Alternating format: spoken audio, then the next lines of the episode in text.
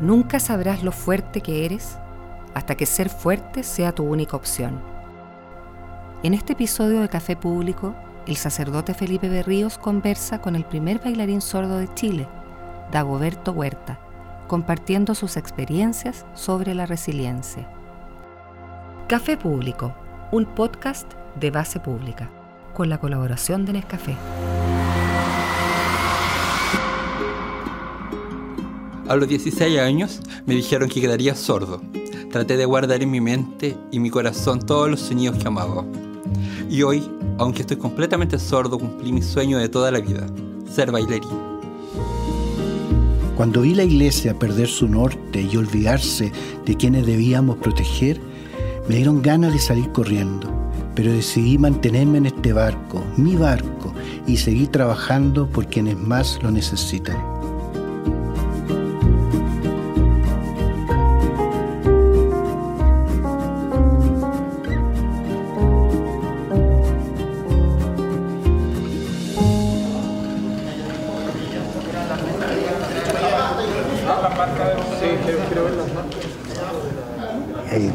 Diciendo... ¿Cómo? Se escuchó primero tu audio y después se escuchó mi audio en que yo decía eso de la iglesia. Perdón. Que cuando oí la, cómo estaba la iglesia me dieron ganas de salir arrancando.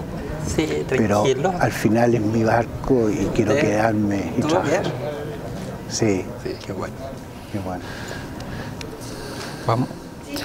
Eh, igual eh, estoy recién eh, pudiendo descubrir la forma en que hablas para poder leer los labios, porque como que tengo que igual conocer a las personas físicamente y cómo se van moviendo, me va fluyendo de a poco la comunicación. Claro, y yo decía que eh, esto va a ser difícil porque yo no tengo labio, Eh, modula. no modulo y no tengo idea de bailar, así pero, que... pero independientemente, o sea, que la modulación eh, uno se va acostumbrando, porque cuando te encuentras con una persona que a lo mejor tiene la necesidad, uno empieza a modular. Me di cuenta que yo mismo modulaba a las personas para poder recibir también una modulación. Se escuchó primero tu audio, lo que tú dijiste, ya.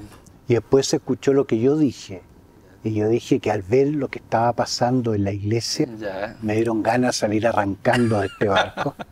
Pero después me di cuenta que tengo que seguir acá y trabajar por los que más necesitan. Felipe, una pregunta. ¿Cómo fue para ti eh, ver la caída de la iglesia, que era lo que tú habías mencionado anteriormente? Eh, ¿Por qué decides, en el fondo, no, no desvanecer, sino que continuar el camino? Mira, fue muy triste, muy doloroso. Todavía lo es. Ya. Eh, gente que uno admiraba y que de repente se te cae al suelo. Pero, pero también me di cuenta que, que antes que se veía una iglesia que no, no se veían estas cosas, Ya, eh, era peor porque era el momento cuando se estaban cometiendo esos delitos ya. y no lo sabían. Oye, ¿y con la música cómo lo haces? A ver, y chuta, igual con la música, bueno, yo soy un apasionado de la música igual. Me gusta mucho el tema de la música. Y de hecho, siempre pensé que me iba a dedicar a la música, pero cuando empecé a perder la audición, eh, tuve, o sea, como que mi relación con la música es eh, de del amor al odio y del odio al amor nuevamente. ¿Por qué? Porque yo eh, me refugiaba mucho en ella. Cuando, a mi edad, no sé, 6, eh, 12 años, por ejemplo, hasta esa edad, yo era un refugio súper importante porque me, me, me liberaba, o sea, todo el tema auditivo que tenía, como que igual eh, muchas veces no lo hablaba. No, no era de, de comunicar lo que estaba pasando conmigo. Entonces mi forma de expresarlo era a través la música. Entonces cuando ya empecé a dejar de escuchar, es como que alguien se va, queda solo, porque ya no la podía oír. Y bueno, y después todo el descubrimiento con la música a través de la vibración. Ahí aprendí a, volver a sentirla desde otro punto de vista muy, muy diferente. Pero la hoy en día la puedo sentir, la puedo experimentar, la puedo bailar. Entonces eso es importante. O sea, obviamente de otra forma, desde otro punto de vista muy distinto al que yo me imaginé cuando tenía 6 a 12 años, cuando escuchaba y cuando pensaba que a lo mejor me podía dedicar a la música. Y después descubrí el movimiento y me puso a gustar más la danza. ¿Y qué tal la experiencia? Eh, cómo, ¿Cómo es el día a día ahí en el campamento? Y actividades, me imagino que todos los días tienen actividades. Más que cosas que uno que hemos hecho con la gente, yo creo que para mí ha sido muy bueno aprender a ser cura. Eh, en, el, en el seminario te llenan la cabeza de cosas que uno cree que son verdades. Perfecto pero en realidad es la gente la que a uno le enseña lo que es el perdón, lo que es la alegría, lo que es la vida. Porque ¿quién ha sentido de poder estar ahí, ahí donde las papas queman, como se dice? Tenemos que estar cerca de los más excluidos, no del poder. Y yo estaba muy metido en, en Chile, en el techo para Chile y en muchas cosas, y salía en la tele, entonces quería irme a vivir un lugar más sencillo, donde poder vivir más cerca el Evangelio. Y he visto que la iglesia ha estado poco presente en la pandemia actual. Ya, la iglesia es jerárquica, no tiene nada que decir ni hacer. Pero la gente que estaba en las calles, la gente que estaba pidiendo más justicia y más dignidad, esa es la iglesia. Claro. Entonces hay que preguntarse. Es la la gente. Claro, hay que preguntar qué pasa con la jerarquía que no está ahí. Cuando quedé sordo, y en algún minuto sí dudé continuar con la danza, porque empecé practicándola desde oyente. Entonces sabía que implicaba mucho oído. Y hasta ese minuto yo no conocía otra forma. No había tenido el minuto para experimentarla. Entonces, hasta ese entonces, cuando yo quedé sordo, solamente sabía que para escuchar la música existía el oído. Entonces, después, eh, no pasó mucho tiempo, cuando ya quedé completamente sordo, dije, bueno, no sé si voy a poder seguir bailando, pero bueno, aquí vamos, voy a intentarlo. Y ahí me voy dando cuenta que bailar no era escuchar, que no tenía mucha relación, que no era lo más importante. Y claro, mucha gente me ha dicho, ¿cómo? Si oír es lo que tú vas a bailar. Yo le dije, pero se puede sentir. La música se puede sentir sin necesitar escucharla. ¿Cómo es eso? Que empecé a, experimentar las vibraciones con las manos y me di cuenta que yo podía seguir la pauta del ritmo, de las cuentas, de los tiempos. Al final lo de yo lo que escucho de la música es solamente el bajo, el golpe. Por ejemplo, antes solamente partí experimentando con la mano, pero me empecé a acordar de algo, que cuando yo era pequeño tocaba guitarra. Entonces yo cada vez fui acercando mi cuerpo a la guitarra. A sentir. Y colocaba la pera en la guitarra y la sentía y me gustaba mucho. Después los dientes, entonces cuando yo empecé a experimentar con las manos, después empecé a buscar parte del cuerpo. Y hoy en día el lugar donde mejor le siento la música es aquí, en este hueso. Me coloco un pequeño parlante que tengo.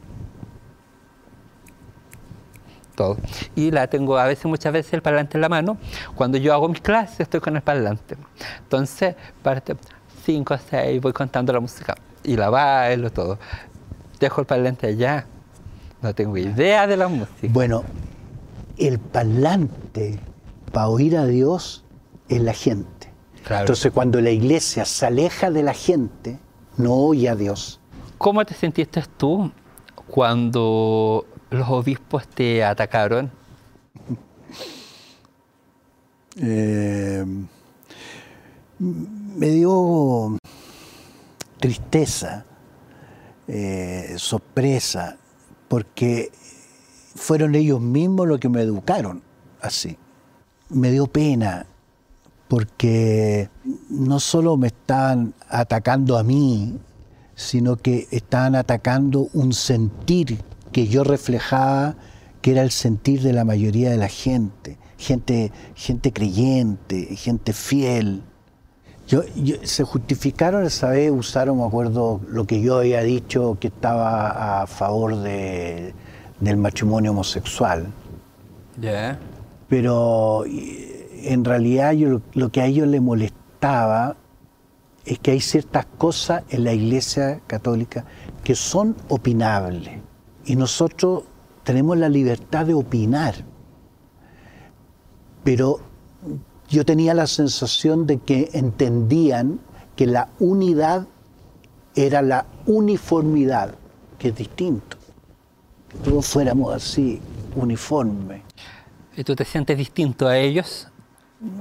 A mí me encanta la diversidad. en tu caminar por la vida, en la forma de pensar, en la forma de ver, en la forma, la cercanía con la comunidad, ¿encuentras que es distinto tu caso al de ellos? A mí me, lo que pasa es que yo me formé con, con obispos como don Enrique Alvear, eh, eh, obispos sencillos, cercanos a la gente.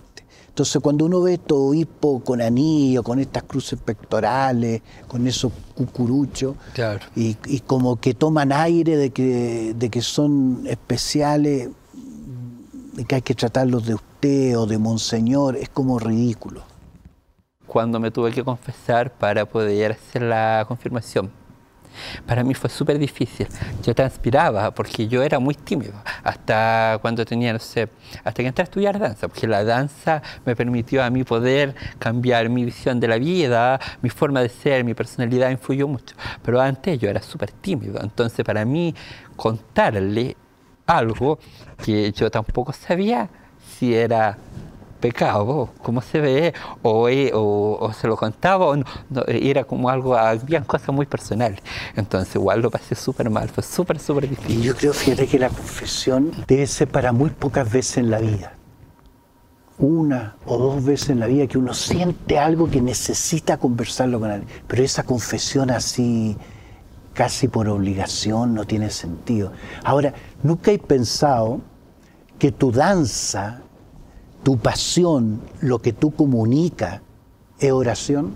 Yo creo que no, no lo había pensado desde orar, pero sí de muchas veces expresar una emoción. Muchas veces también con la danza he logrado llamar muchas cosas a mi vida.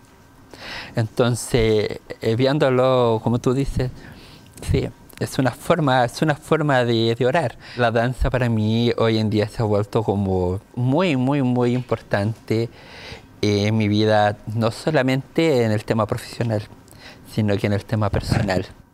Me hizo sanar de cierta forma muchas heridas que habían desde que yo era niño. Me la hizo sacar. Y muchas cosas que yo no era capaz de decirme a mí mismo y menos de decirse a la otra persona por la personalidad que tenía. Entonces, siento que ahora... Yo soy trancado para moverme. Pero cuando en África Negra me di cuenta, ellos se expresan con el cuerpo. Claro. La, todo, la liturgia, todo es danza. La, educación es danza. Están trabajando y están... El, eh, y, y no es que mueven a veces un, un poco y es, o sea, uno, uno, yo con lo torpe que soy me daba cuenta que estaban comunicando. Es que el movimiento es, eh, el movimiento para mí es sanador. Eso es lo que a mí me, me pasa. Para mí el espíritu es moverme al ritmo y a veces hay gente que quiere que uno marche como militar. ¿Y cuánto tiempo estuviste en África para poder controlar tu ego? Porque me imagino que igual ser famoso y querido no es tan fácil. A ver, yo, yo pedí ir a África. Algunos creen que me mandaron castigado, pero yo pedí, yo quería mi último año de cura, yo ya voy a cumplir 64, yo quería vivirlo en un lugar sencillo. Y yo había estado cuando tenía 28 años me mandaron a África, en Tanzania, y ahí aprendí el idioma, swahili. Es fuerte porque eh, una pobreza, no hay nada. O sea, uno viene de un país de mucho consumo y llegáis allá y no, no hay nada y, los niños desnutridos. En ese lugar donde yo estuve, en Burundi, había mucha brujería. Entonces tú no podías cambiar nada. Por ejemplo, si en vez de sentarme así y yo me sentaba así, eso podía significar cualquier cosa. Y si que se parara la lluvia, me podían echar la culpa de cualquier cosa. Y, los niños desnutridos, y, y, no podían comer huevos porque según ellos los huevos eran maléficos. Eh, entonces es una pobreza física, pero también algo que te cuesta. ¿Y de allá regresaste distinto? Sí, uno no puede volver igual, sobre todo de un, después de una guerra, no puede volver igual. ¿Pero volverías de nuevo? Por eso cuando yo volví a Chile, di una entrevista que quedó las coas y, y, la, y, en esa y todos me decían ten cuidado qué va a decir Esate que era el cardenal Laego que y uno venía venía de otro mundo. No importaba uno viene con una libertad te podrían haber matado te tocó vivir cosas entonces uno viene en otra en otra onda. Y eh, y también la, la distancia cultural es un tiempo de mucha de mucho crecimiento interior, porque tenéis que ser el último, estar para limpiar, estar callado, no opinar, de los, te ponen con los niños. ¿Cuál ha sido la situación mmm, más difícil eh, dentro de todos estos años en que ha estado eh, compartiendo con personas, así como en África, ahora en el campamento, y no sé, me imagino que muchas más. ¿Qué, qué situación es la que más te ha marcado? A mí la que más me marca, y todavía, es, la, injusticia, es ver gente que es maravillosa, eh, que no ha tenido ninguna oportunidad y es capaz de salir. Y yo que he tenido toda clase de oportunidades en la vida, y a mí me traen a estos programas y me aplauden y a ellos nadie los pesca y son gente que es como para ponerle un monumento. Eso, eso me duele, me, me irrita que haya gente, haya gente que es maravillosa y que la vida ha sido tan injusta con ella. Hola, ¿cómo están? Los estaba escuchando con harta atención y les quería preguntar cuando la vida les pone tantos obstáculos como ser sordo y en el caso del padre ser díscolo, ¿cómo se hacen tan fuertes? Wow.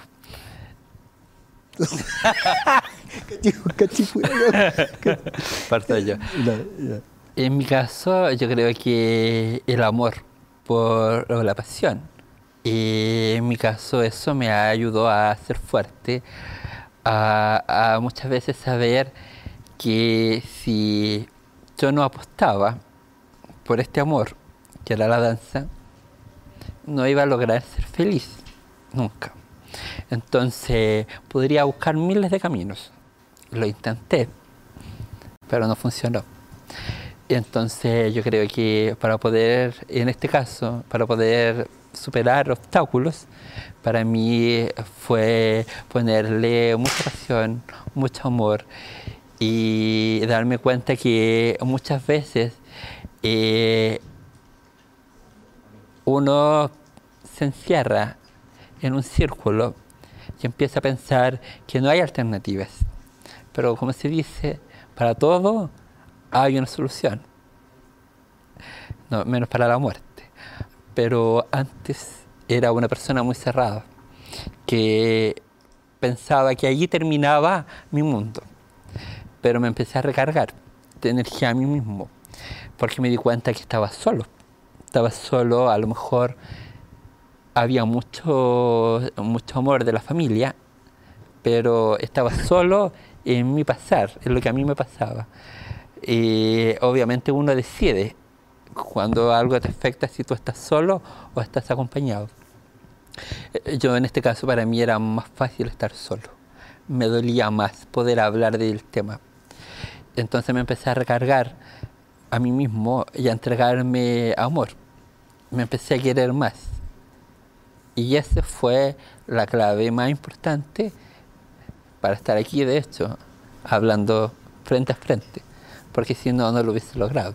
Si yo no hubiese tenido amor propio por mí mismo, aceptarme y quererme como era, hubiese estado en un lugar muy distinto al que estoy ahora.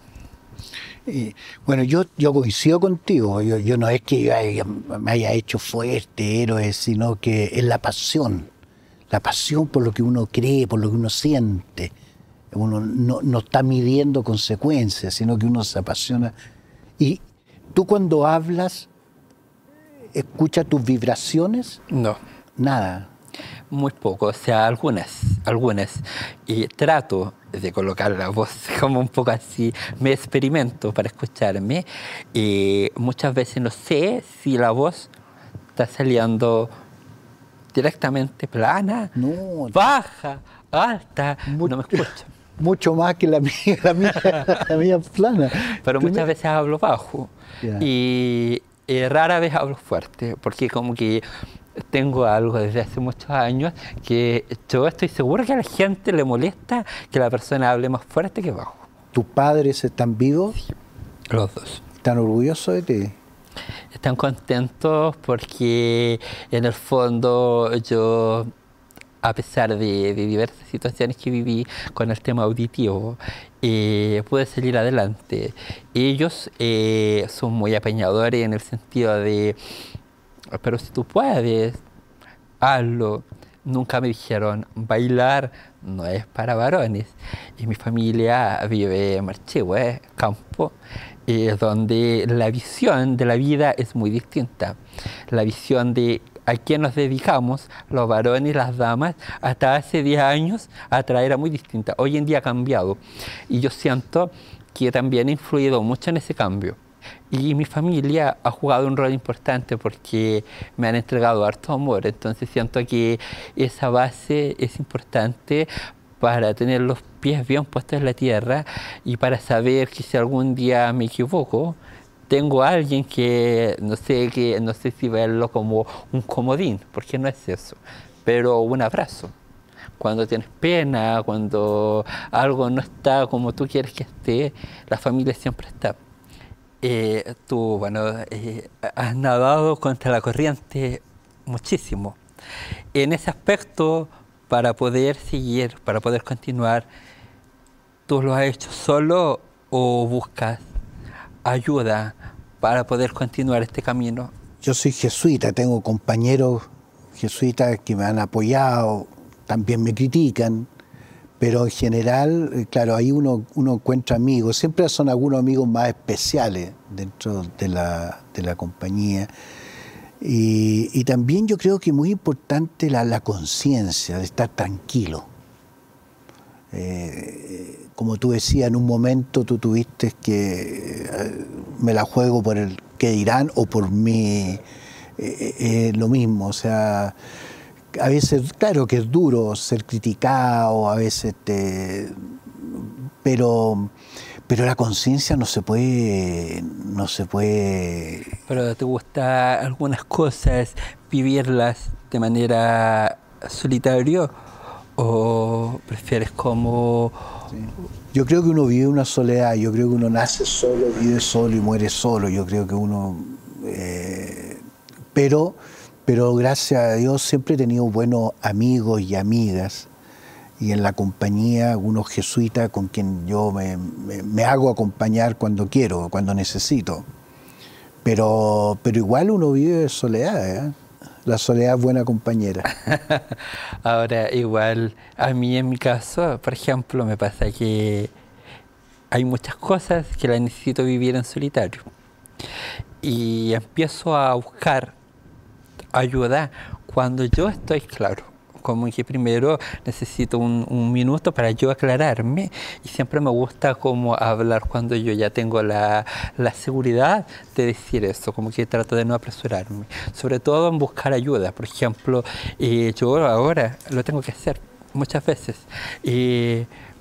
Qué suena en esta canción, quién la, quiénes cantan, cuántos instrumentos hay, porque yo empecé a investigar. Y en ese sentido tengo que pedir eh, ayuda, pero creo que muchas veces eh, poder compartir eso con otra persona ayuda a crecer. Y yo creo que todo en la vida igual, compartiéndolo con otras personas como un equipo humano, eso ayuda a que ese resultado sea más, más grande, porque una persona sola, en solitario, no. Y muchas veces, obviamente, todo esto cuando yo lo pienso no lo hago desde una forma de egoísmo, la primera etapa, no, sino que es una forma de claridad conmigo mismo. Primero me pongo a prueba a mí, de poder, porque si no soy una persona que diga, yo hoy día no me puedo comunicar con Felipe, por ejemplo, no puedo, no puedo porque soy sordo, necesito un intérprete, si no lo he intentado. Entonces, como que primero yo intento a todas mis posibilidades que yo pueda solo y de ahí empiezo a buscar ayuda porque tampoco me puedo quedar con quien no puedo. Fíjate que en el Evangelio sale cuando Jesús le abre el oído a un sordo. Claro. Le dice éfeta, que en arameo significa ábrete. Pero no es como nosotros entendemos que el sordo pudo oír, sino que la idea de, de no, de no abrirse a lo diverso. Ya, claro. Porque yo puedo oír, pero escucho siempre a la misma gente y estoy en un mundo muy pequeño. O sea, como escuchar el mismo grupo siempre. Claro, entonces el éfeta de Jesús no es que oiga, sino que ábrete a lo diverso. Porque yo puedo oír perfecto, pero escucho siempre lo mío, mi manera de pensar y, de... suele, suele pasar, suele pasar. Ahora, una de las cosas que perdí porque la audición siento que no la he perdido. Pero lo que perdí fue un poco de sensibilidad. Me cuesta muchas veces conectar con la emoción de la otra persona. A veces la otra persona, el, tono de voz que te puede contar algo, influye mucho en eso. Por ejemplo, hay una persona que a lo mejor no es muy expresiva de cara pero a lo mejor me está contando algo muy emocional. Y yo así como, ah, bien, qué bueno, está frío. Se le quebró la voz y no lo notaste. Claro. Hola, estaba escuchando su conversación y me gustaría preguntarles, em, ¿en algún momento no pensaron dejar todo votado? ¿No están cansados de luchar contra molinos de viento todo el tiempo?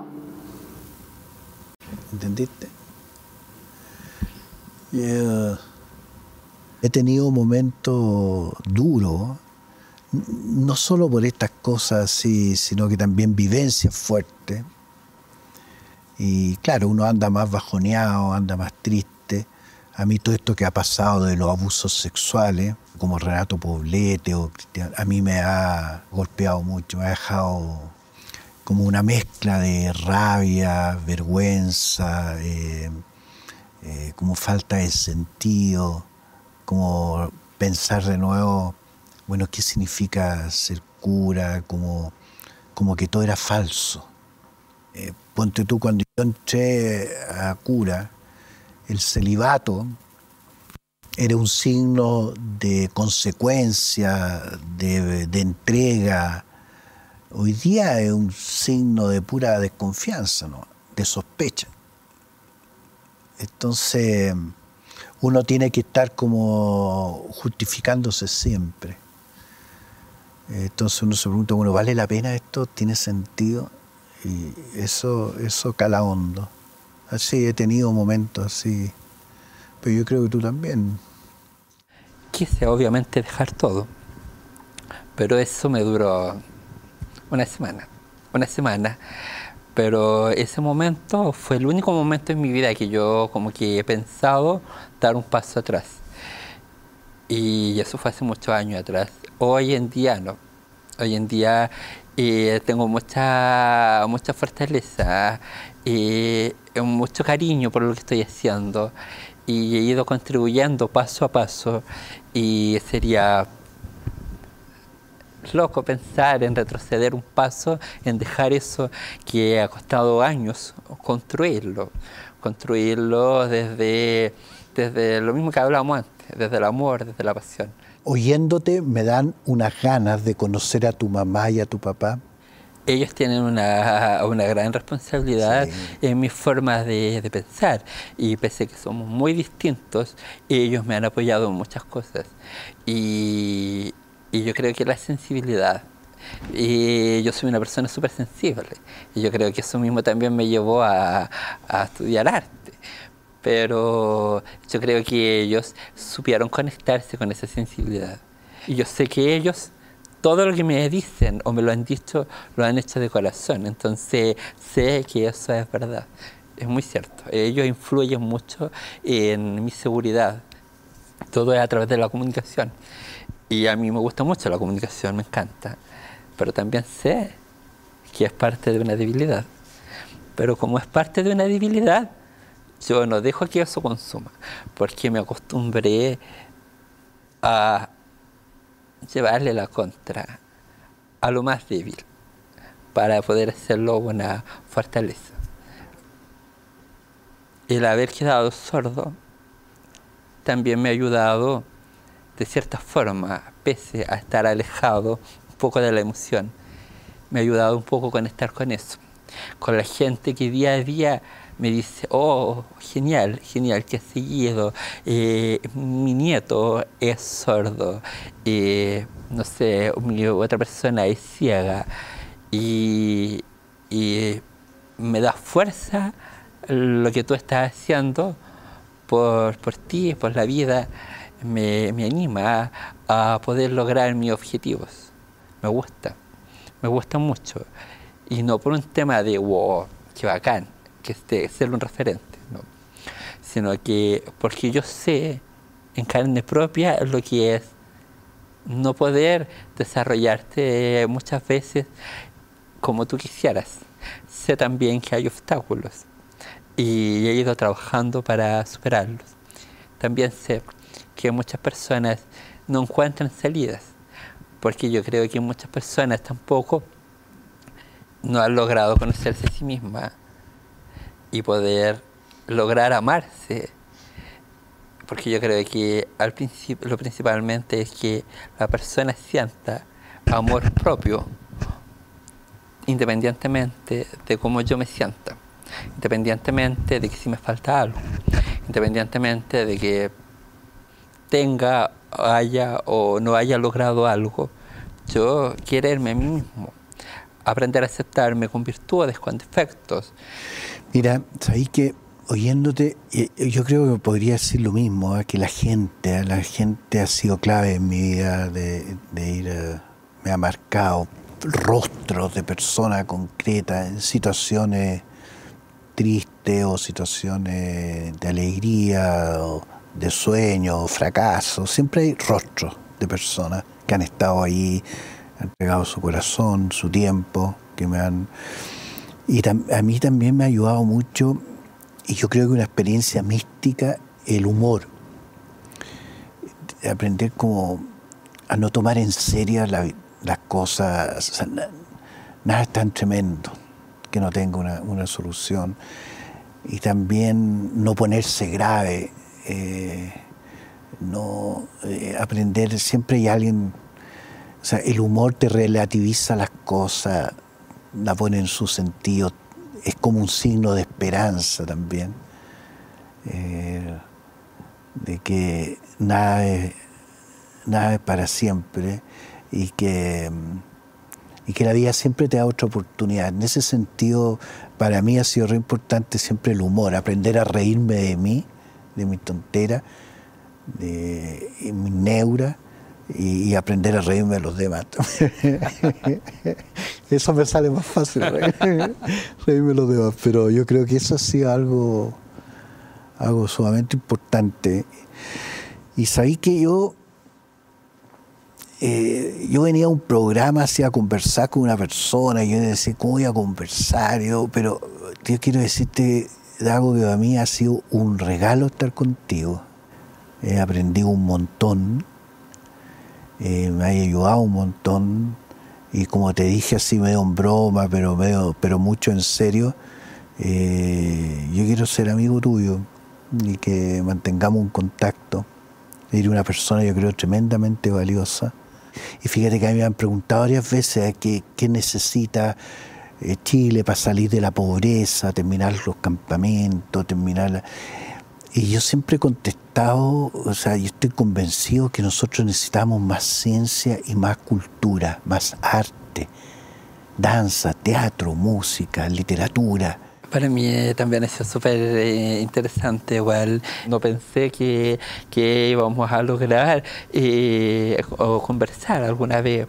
No, nunca me lo imaginé y que también pudiéramos de a poco, porque en el fondo va de a poco, porque al principio nada. Y, cada vez Tení, uno se va en común los vototos. Claro. Había algo en común, había, había- a empezar. Y aparte que me, me parece tu experiencia de vida muy bonita, ¿eh? muy admiradora igual y no la conocía, conocí mucho, muchas cosas ahora. Eh, me llamó mucho la atención el tema de, de África y, y todo lo que has ido viviendo. Y, tu visión de la vida me parece súper importante igual. Eh, no sé si llevarla contra completamente, pero ser distinto. Y yo creo que cuando las personas son distintas, eh, es bueno, es positivo, porque no todos somos iguales. No todo puede ser tan cuadrado, porque el pensamiento tampoco es así. Entonces, muy grato, muy grato poder conocerlo.